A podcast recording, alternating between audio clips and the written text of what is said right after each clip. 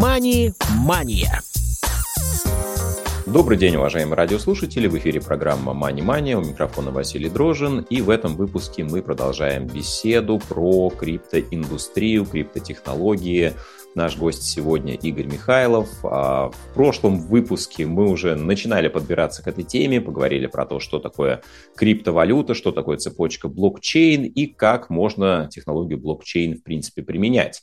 Поговорили про смарт-контракты, и сегодня я хотел бы начать нашу беседу с такой интересной темы, как NFT-технологии. Что это такое, почему они так сейчас популярны, а, и как это связано вообще с э, криптоиндустрией? Приветствую, дорогие радиослушатели. Василий, здравствуй. Сегодня у нас да, на повестке дня тема NFT. Э, сразу хочу сказать, что NFT, наверное, осознать простым людям немножечко сложновато. Что это такое, в чем ценность? Ну, собственно, да, так же, как и мне.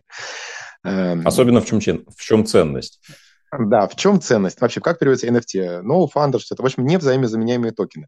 Если мы говорим о ну, не знаю, криптовалюте любой, там, не знаю, лайткоин, биткоин, то, в принципе, по, э, по своей природе каждый токен, каждый коин, точнее говоря, он взаимозаменяем. То есть один коин идентичен другому, абсолютно равен по своей ценности. Если не вдаваться в такие, уже больше такие социальные моменты, уже не имеющие отношения непосредственно к коду, э, то можно сказать, что они равны. Хотя, э, если какие-то монеты прошли через миксеры, возможно, за них было куплено оружие, наркотики, детская порнография и так далее. Э, если в такие нюансы не даваться, то, в принципе, все токены, коины-токены, они между собой равны.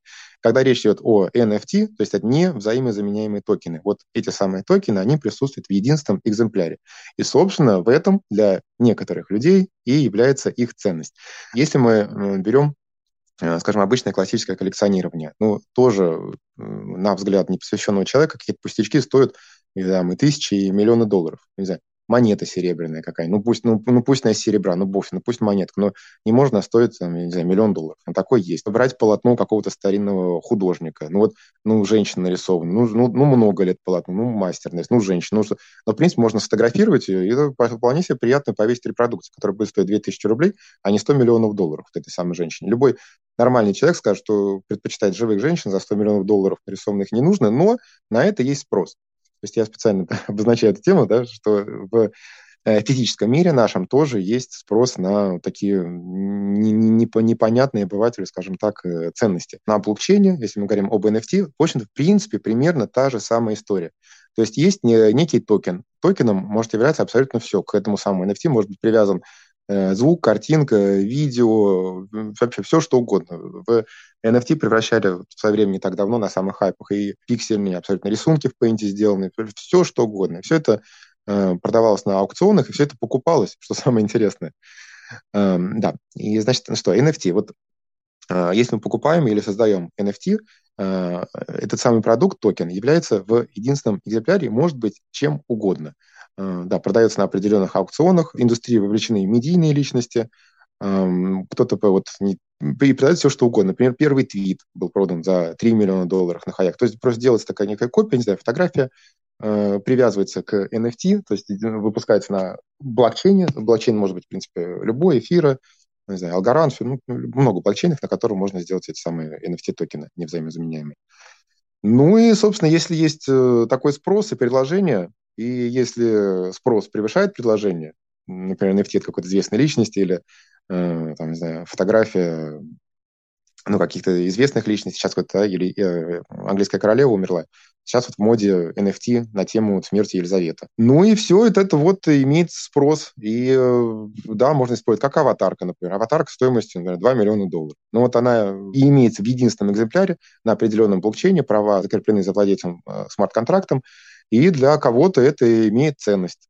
Нам это понять, наверное, сложно. Мы вряд ли себе заказали аватарку за миллион долларов, но э, есть люди, которые, в общем-то, это делают и хвастаются среди своих таких же друзей. То есть вот такое цифровое искусство, э, есть определенная комьюнити, да, и вот, собственно, идет такое соревнование, у кого более дорогая аватарка. Как идет соревнование между у кого более дорогая машина или очки, например, брендовые с NFT, ну, примерно та же самая история, только в цифровом мире. Ну, ты знаешь, меня не удивляет, например, то, что этому э, придают ту или иную ценность, да, потому что действительно ты правильный пример уже приводил, что ну, какой-то, может быть, э, точки зрения кого-то ложной ценностью можно наделить абсолютно любой предмет-объект. А, но давай поговорим, опять же, да, мы все-таки делаем а, расчет на то, что нас слушают и неподготовленная аудитория. А вот ты много раз говорил про а, незаменяемые, невзаимозаменяемые токены. То есть эм, для начала, наверное, неплохо было бы понять, что такое токен, да, потому что вот а, про это понятие мы еще не говорили. Наверное, нужно поговорить сначала не о том, что такое токен, что такое коин. А, в общем-то, часто ставится знак равенства между этими понятиями, хотя разница есть, но так вот для пользователя, ну, честно говоря, если человек, который будет заниматься торговлей, ну, цифровой актив есть цифровой актив, неважно, чем он является коином, токеном. Ну, э, скажем так, вот криптовалюта, что это такое? Это ну, цифровая валюта. Единицей цифровой валюты является коин. Э, вот, например, биткоин, да, цифровая монета на собственном блокчейне, на блокчейне биткоина. Э, основной единицей этого блокчейна является биткоин. Есть абсолютно независимый блокчейн. Собственно, все блокчейны, их много-много-много, они независимы друг от друга взаимодействуют. Есть блокчейн лайткоина, у него есть своя история транзакций, Э, блокчейне лайткоина, там основной единицей является этот самый коин, э, конкретно, конкретно лайткоин. Их определенное количество, определенная эмиссия, работает по определенному алгоритму, но это блокчейн независимый, и вот они там, эти самые коины, ходят, бродят. А есть блокчейн, например, эфира. Э, вот, пожалуйста, основным это тоже блокчейн, эфир это вот коины, но структура, скажем так, вот этот самый код эфира, он позволяет на его основе создавать токены. Есть много таких платформ, как раз-таки конкуренты эфира, а, есть э, ну, много их, и Polkadot, и да, EOS, и Waves, много-много таких платформ, они между собой конкурируют, как такие да, бизнес-модели. А, есть определенные достоинства, определенные недостатки, но вот э, те блокчейны, которые позиционируют себя как конкуренты эфира, в принципе, все на своей основе могут запустить токены. Э, если мы говорим о коинах, о блокчейнах, э, в общем-то, это поддержкой этих сетей занимаются достаточно независимые сообщества друг от друга. Это могут быть э, пулы майнеров, могут быть, ну, в принципе, э, достаточно независимая структура. Если мы говорим о токенах, это, это э, в общем-то, выпущено какой-то компанией определенной с какой-то определенной целью на каком-то блокчейне. Так что токен это, в принципе, в него можно инвестировать, но это является гораздо таким менее самостоятельным продуктом, чем непосредственно сам блокчейн, на котором эти самые э, токены э, обращаются.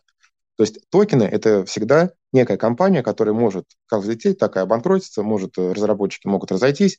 Такое что-то много-много раз бывало, особенно да, во время бума э, ICO и сам, выпуска этих самых токенов.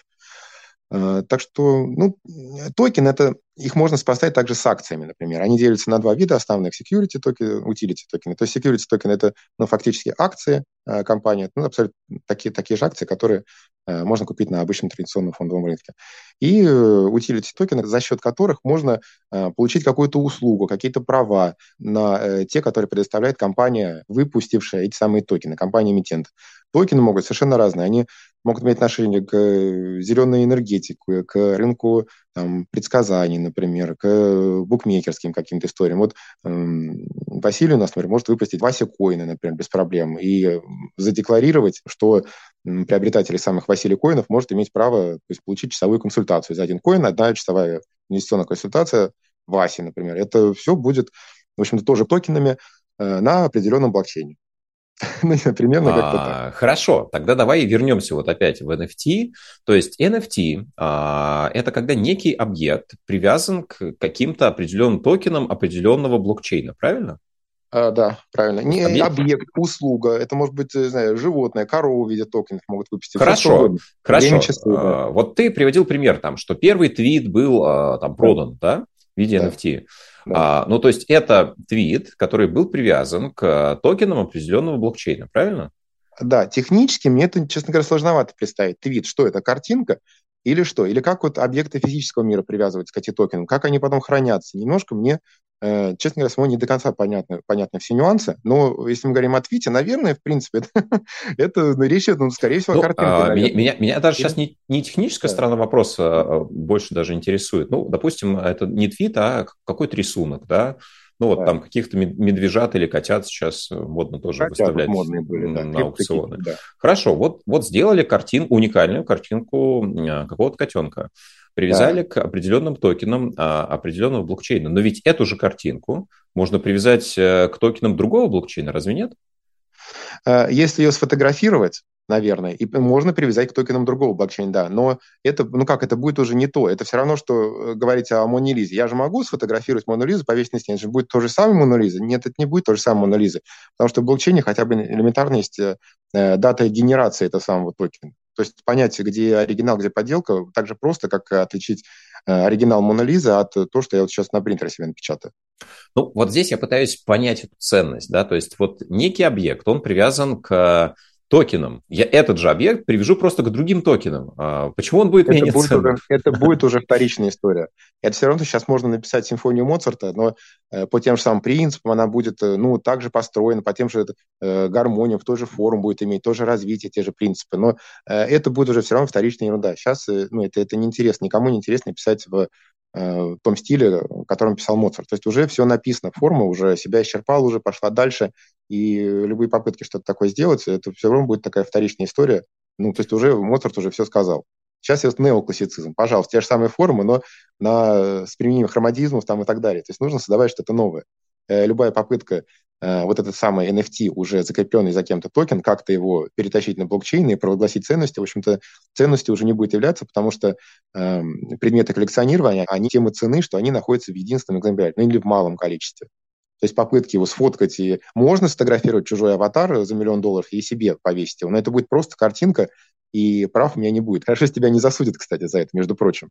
То есть, э, если мы говорим о музыкантах, которые свое творчество, скажем так, фиксируют, привязывают к NFT каким-то жетонам, то э, использование этих самых, этой самой музыки, собственно, является вполне себе уже таким классическим видом плагиата.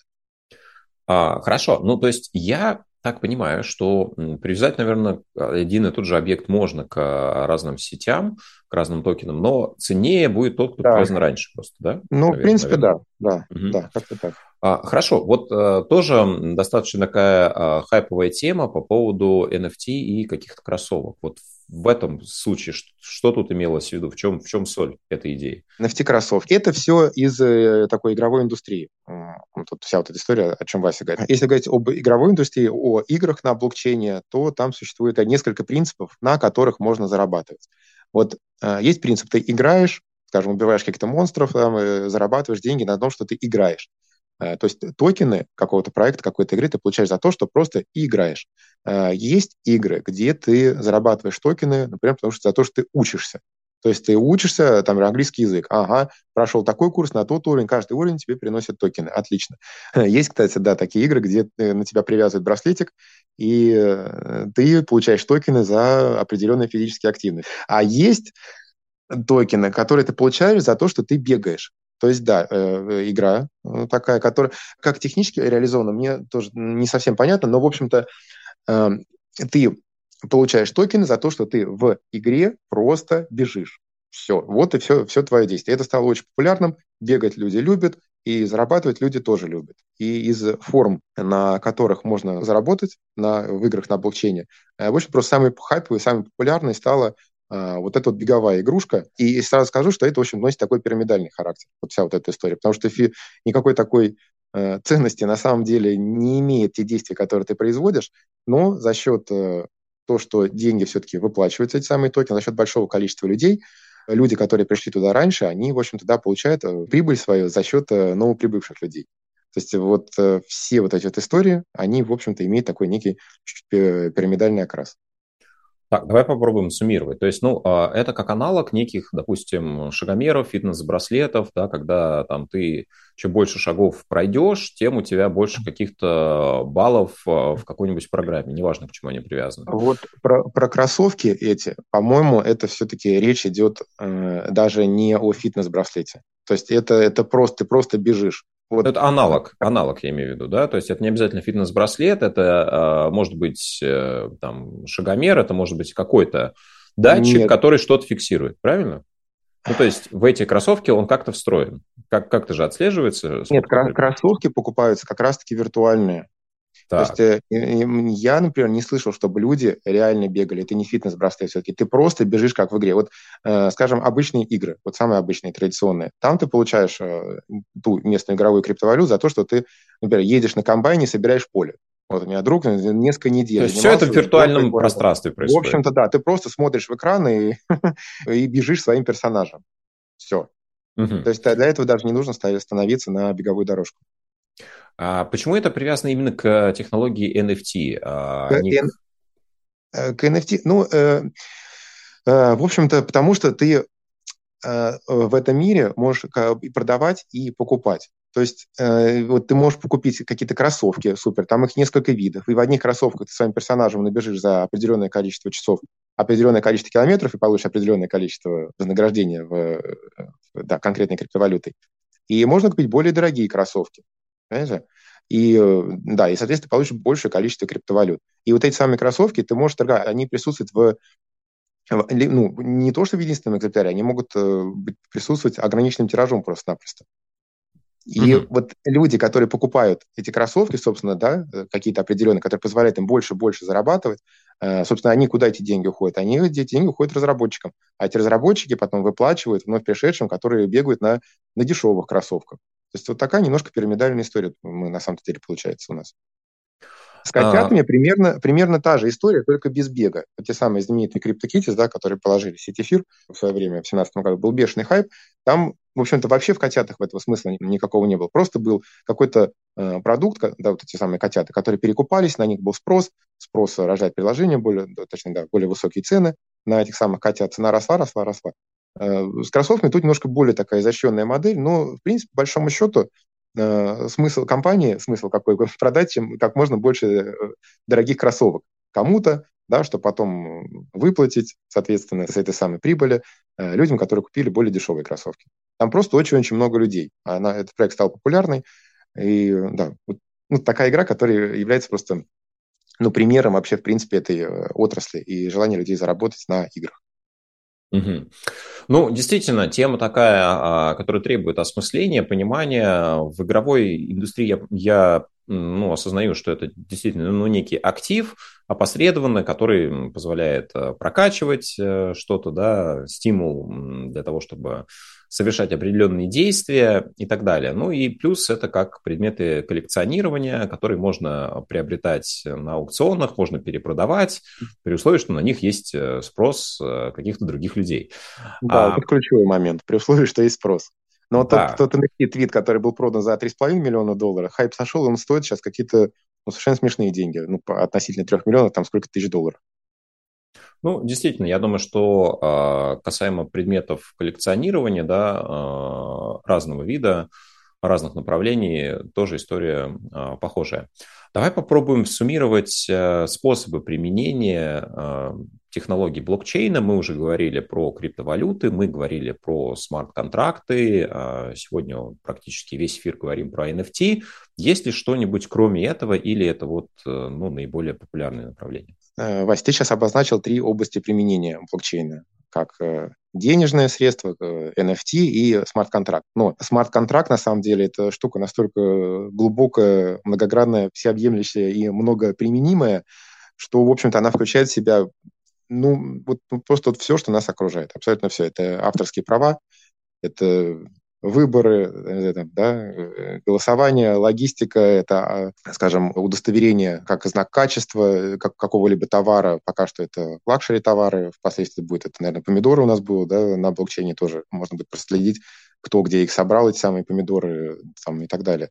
Так что, в принципе, если говорить о блокчейне как о той базе, на которой можно развернуть смарт-контракты, это уже очень-очень-очень-очень серьезная история, и это вполне достаточно, чтобы блокчейн был по-настоящему э, такой ценностью, э, которая вообще-то по-хорошему да, должна коснуться каждого и изменить, общем-то, нашу жизнь к лучшему. Да, безусловно, но, как я в прошлом выпуске уже говорил, действительно, а, на мой взгляд, вот именно смарт-контракты – это то, где технология блокчейн наиболее а, полезна.